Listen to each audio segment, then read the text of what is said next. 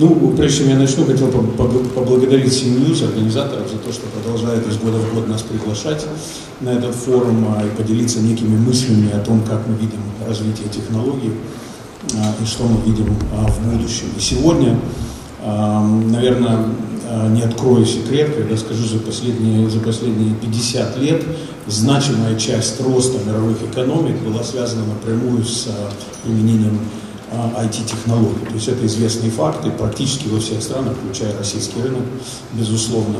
И поэтому сегодня мы поговорим про, а, про а, цифровую трансформацию как следующий этап развития технологий, то есть новая революция, а, которая не обойдет никого, и всем придется так или иначе поучаствовать в этом новом тренде.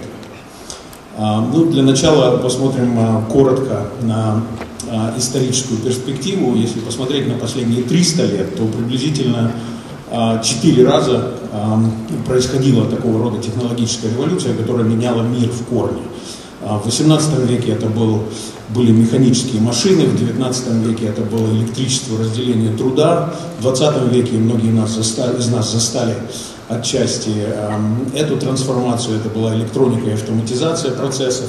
Ну и сейчас мы входим а, в качественно новую а, эру развития технологий, развития, развития возможностей на базе этих технологий, которые многие уже называют, как вот предыдущая презентация была на эту тему, а, многие называют цифровой трансформацией. Но возникает вопрос, почему именно сейчас?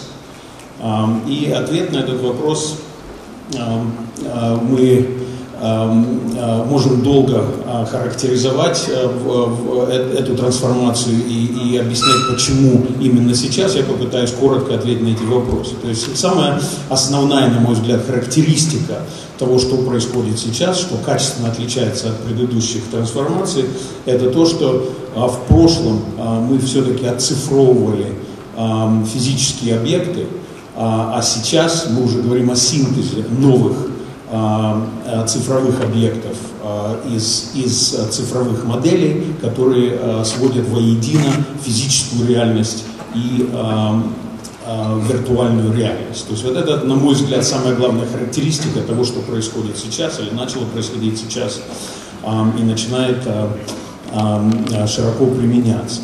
Опять же, возвращаясь к вопросу, почему именно сейчас? Ну, вот так получилось, что за последние 10 лет из лабораторий а, целого ряда мировых лидеров вышло много-много а, передовых технологий, абсолютно прорывных технологий, которые на сегодняшний день стали доступны по цене.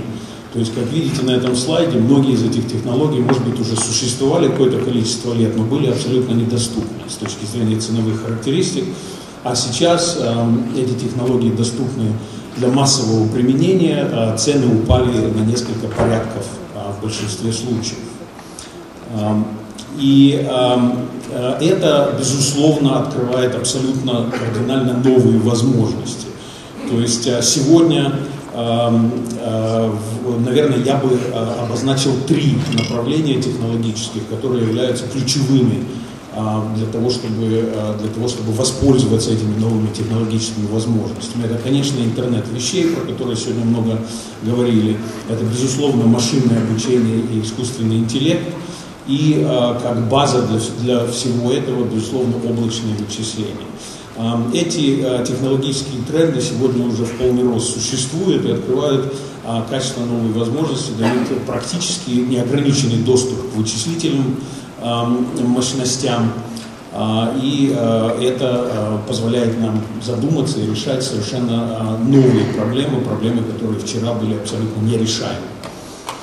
Э, новая реальность, э, с которой мы сталкиваемся сегодня, и вынуждены, хотим мы или нет, э, взаимодействовать с этой реальностью, уже заключается в том, что, например, 3D-печать, которая только вчера была разрабатывалась в лабораториях, сегодня это уже просто функция операционной системы Windows. HoloLens, продукт компании Microsoft, Э, сегодня позволяет абсолютно спокойно совмещать виртуальную реальность с физической реальностью. И это уже сегодня применяется или начинает применяться достаточно широко в целом ряде а, отраслей, включая медицину, строительство и ритейл. А, и даже такие сложные, э, на первый взгляд, вещи, как как наследственность биологических систем уже сегодня программируется приблизительно так же просто, как программировались компьютеры только вчера. И так в чем же заключается рецепт цифровой трансформации? Предыдущий э, спикер говорил много об этом и о том, какой research существует на эту тему. С нашей точки зрения ситуация реально похожа на то, что было сказано. То есть цифровая трансформация совершенно точно не просто внедрение новой технологии. И даже не просто внедрение новой технологии для создания новых продуктов и новых услуг. Это намного более широкий спектр вещей, и нацелена, просто говоря, нацелена в первую очередь на выживание компании.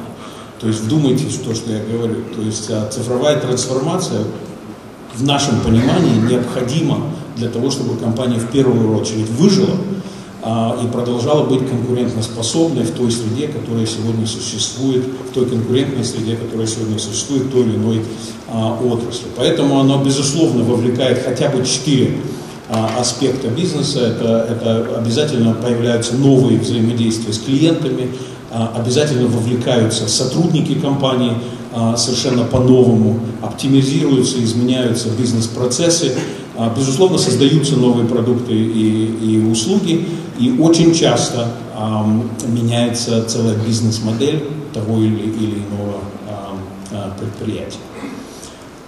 И для того, чтобы понять, какие проекты Э, являются или не являются цифровой трансформацией.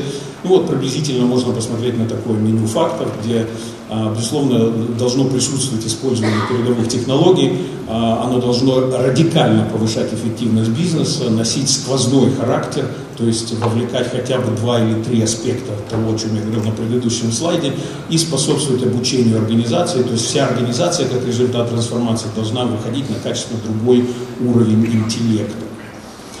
А, я приведу только несколько примеров, очень быстро. А, первый, наверное, самый яркий пример, который мы обсуждали а, в кругу российских банкиров на, на недавнем форуме Финополис в Казани, что вызвало достаточно бурную дискуссию, это вот наше представление о том, как мы видим с технологической точки зрения банк будущего. Мы видим банк будущего как банк без офисов, без персонала, без денег и без клиентов. Я коротко объясню, что мы имеем в виду. Без офисов а, достаточно понятно для большинства людей, и многие банки это уже осуществили в той или иной мере. Это значит, что никому не, не, не охота ходить а, в, в бранч-офис, сотворять, делать какие-то транзакции, поэтому сегодня доступ через электронные средства, устройства, а, каждый это умеет делать. Без персонала говорит о том, что применяются роботы, а, и все переводится в режим самообслуживания, где человек может обслужить себя сам, используя технологии. Сегодня говорилось про блокчейн-технологии. Блокчейн – это как раз та платформа, на базе которой а, можно создать целый ряд альтернатив деньгам. То есть деньги не обязательно должны присутствовать в этом процессе, в банковском процессе, а, и транзакции могут базироваться на технологии блокчейн, и а, вместо денег могут, может быть, повторюсь, целый ряд альтернатив, биткоин это только один, одна такая альтернатива. И а, без клиентов тоже интересный фактор, который вызывает бурные дискуссии. То есть можно себе легко представить будущее, где я авторизую свой смартфон для того, чтобы он оплачивал мои ключевые какие-то инвойсы. А, могу авторизовать свой автомобиль для того, чтобы он а, регистрировался а, каждый год с авторитетными органами, делал appointment для того, чтобы поменять шины для зимней погоды, как сегодня, авторизовать свой холодильник, заказывать молоко, когда молока нет в холодильнике и так далее и тому подобное. Сегодня это уже даже не запредельные мечты, это все возможно. И поэтому банк должен будет существовать в этом мире, и клиентами становимся не мы по факту, а вот такие умные устройства. И это совершенно новая реальность для банковского сектора. Даже если взять кардинально а, другую отрасль, такую как сельское хозяйство, то уже сегодня в сельском хозяйстве мы видим применение точечной обработки, например, полей используя а, автоматизацию а, сельскохозяйственного оборудования, которое легко достаточно себе представить, которое работает на автопилотах, это даже проще осуществить, чем на улицах Москвы, и при этом использует очень много данных геофизических данных, на базе которых обрабатывает чуть ли не каждый квадратный метр земли по тому, как его надо обрабатывать. Где-то больше воды, где-то меньше воды, где-то больше зерна, где-то меньше зерна.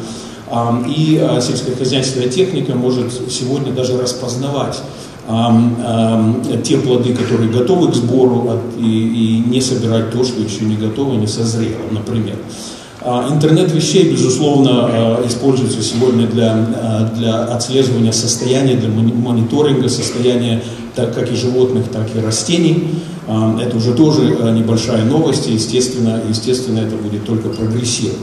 И вот справа показана новая технология, которая уже начала применяться в сельском хозяйстве, так называемые городские или вертикальные фермы которые базируются, а, как, как всем понятно, на технологической базе и приносят производство, так сказать, в, в, в места потребления. То есть, где можно, например, себе представить свежие овощи на столе покупателя или потребителя за час, сразу после снятия с грядки.